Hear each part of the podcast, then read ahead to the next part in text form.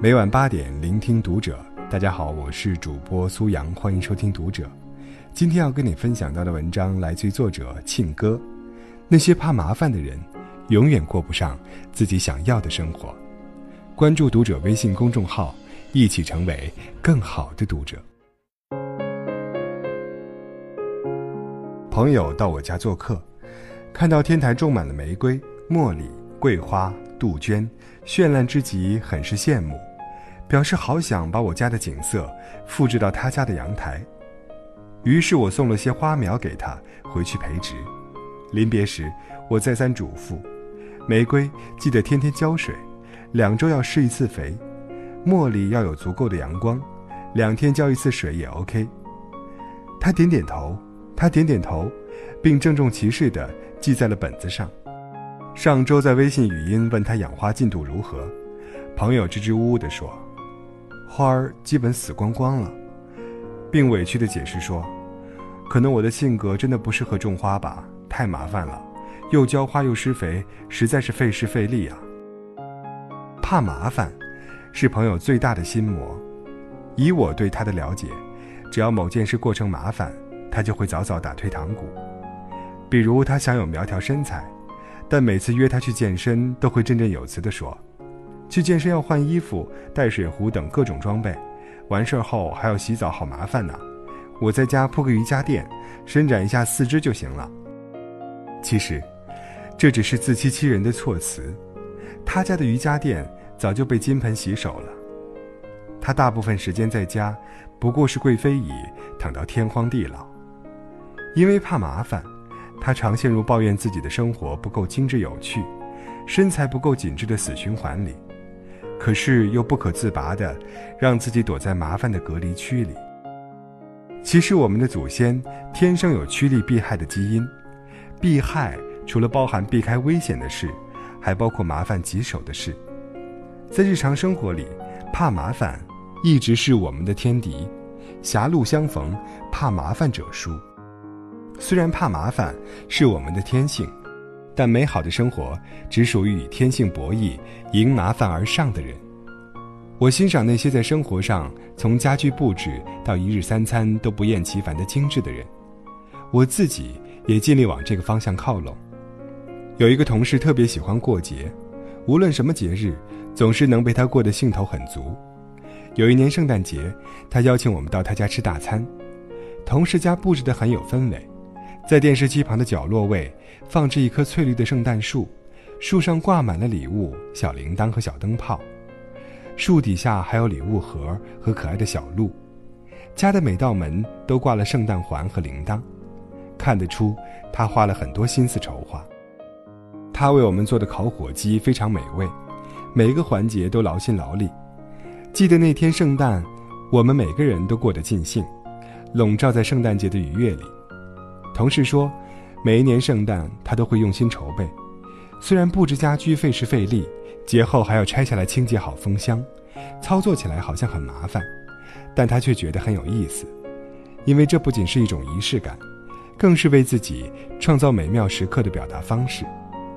对于过圣诞节，我以前在心里也偷偷想过一万种在家里布置的方案，但因为嫌麻烦，从来没有实践过。每年的圣诞节都是与爱人直奔各大商场，感受别人为我们营造的圣诞气氛，吃别人为我们做的圣诞大餐。表面上好像很痛快，但这种快感来得快，消失的也快。心里愉悦的刻痕好浅。有位医生同学，因为工作关系，他和女儿分隔两地，他在广州，女儿在深圳。作为外科医生，他非常忙碌。有时候一周只能休息一天，他多么想在休息日躺在床上一睡不起，但他仍然坚持每周回去看女儿，但过程真的很崎岖。他不会开车，每次都要提前买高铁票，拿着大包小包坐地铁到高铁站，这样折腾也耗费了大半天时间。有时候从深圳赶回广州都三更半夜了，第二天还要上班，非常疲惫。身边很多朋友也会劝他：“你没必要每周都回去呀，这样来回太麻烦了，一个月回去一次也可以呢。”可是他很淡定地说：“我不怕麻烦，跟女儿的相处时光能抵消一切的麻烦。我很佩服他的毅力，也深信，世上所有的美妙重逢，都是从不怕麻烦开始的。有时，我们亲情的疏离、友情的转淡，也都是从怕麻烦开始的。朋友约你吃饭，你觉得山长水远，而且要梳妆打扮，觉得好麻烦啊，于是委婉拒绝了。次数多了，朋友也懒得约你了。任何关系的维系，都需要有冲破麻烦的魄力。才能天长地久，不怕麻烦，才能真正体味喜相逢的愉悦。最近看了一本关于民国名媛唐英的书，原来他满屏质感的生活，饱含他不怕麻烦的心思。譬如，即使不出去交际，他每天也要换三套衣服：早上是短袖的羊毛衫，中午出门穿旗袍，晚上家里有客人来，则着西式长裙，像京剧变脸一样的换衣方式。我们普通人想想，都觉得折腾和浪费时间。但凡把生活过得有品质的人，总是会比别人更愿意花费心思。很多读者都深知我很喜欢煲汤，为了让自己的一日三餐吃得更精致和有营养，我花了很多时间研究煲汤食谱。有次，我在微博上 PO 了几张我亲手煲的花椒鸡脚汤，有一位网友很欣赏，私信问我汤谱。我很热心地在微博上告知他，花椒要提前一晚浸泡，因为花椒有腥味，所以要放进用几滴白酒和姜混煮的滚水里过一分钟。剪掉指甲后的鸡脚，要和瘦肉细心处理好，放进滚水里过一分钟。他听后觉得过程好麻烦呢，问能否推荐几款操作简便的汤谱。后来给他推荐了一款傻瓜都会煲的紫菜蛋花汤。他又觉得营养不够。要吃到好东西，当然就要付出麻烦的代价。你看中国的名菜，诸如北京烤鸭、佛跳墙、东坡肉等等，哪一道不是造工复杂、不深藏厨师们的匠心呢？松浦弥太郎先生有句话总结得很精辟：做菜最有趣的地方，是那些要花功夫的一道道工序。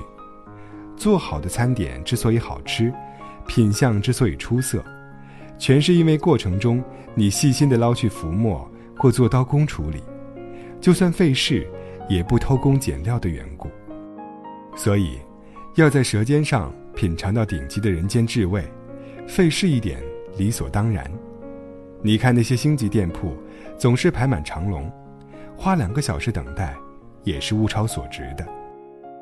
那么，我们该如何培养自己？不怕麻烦的生活方式呢？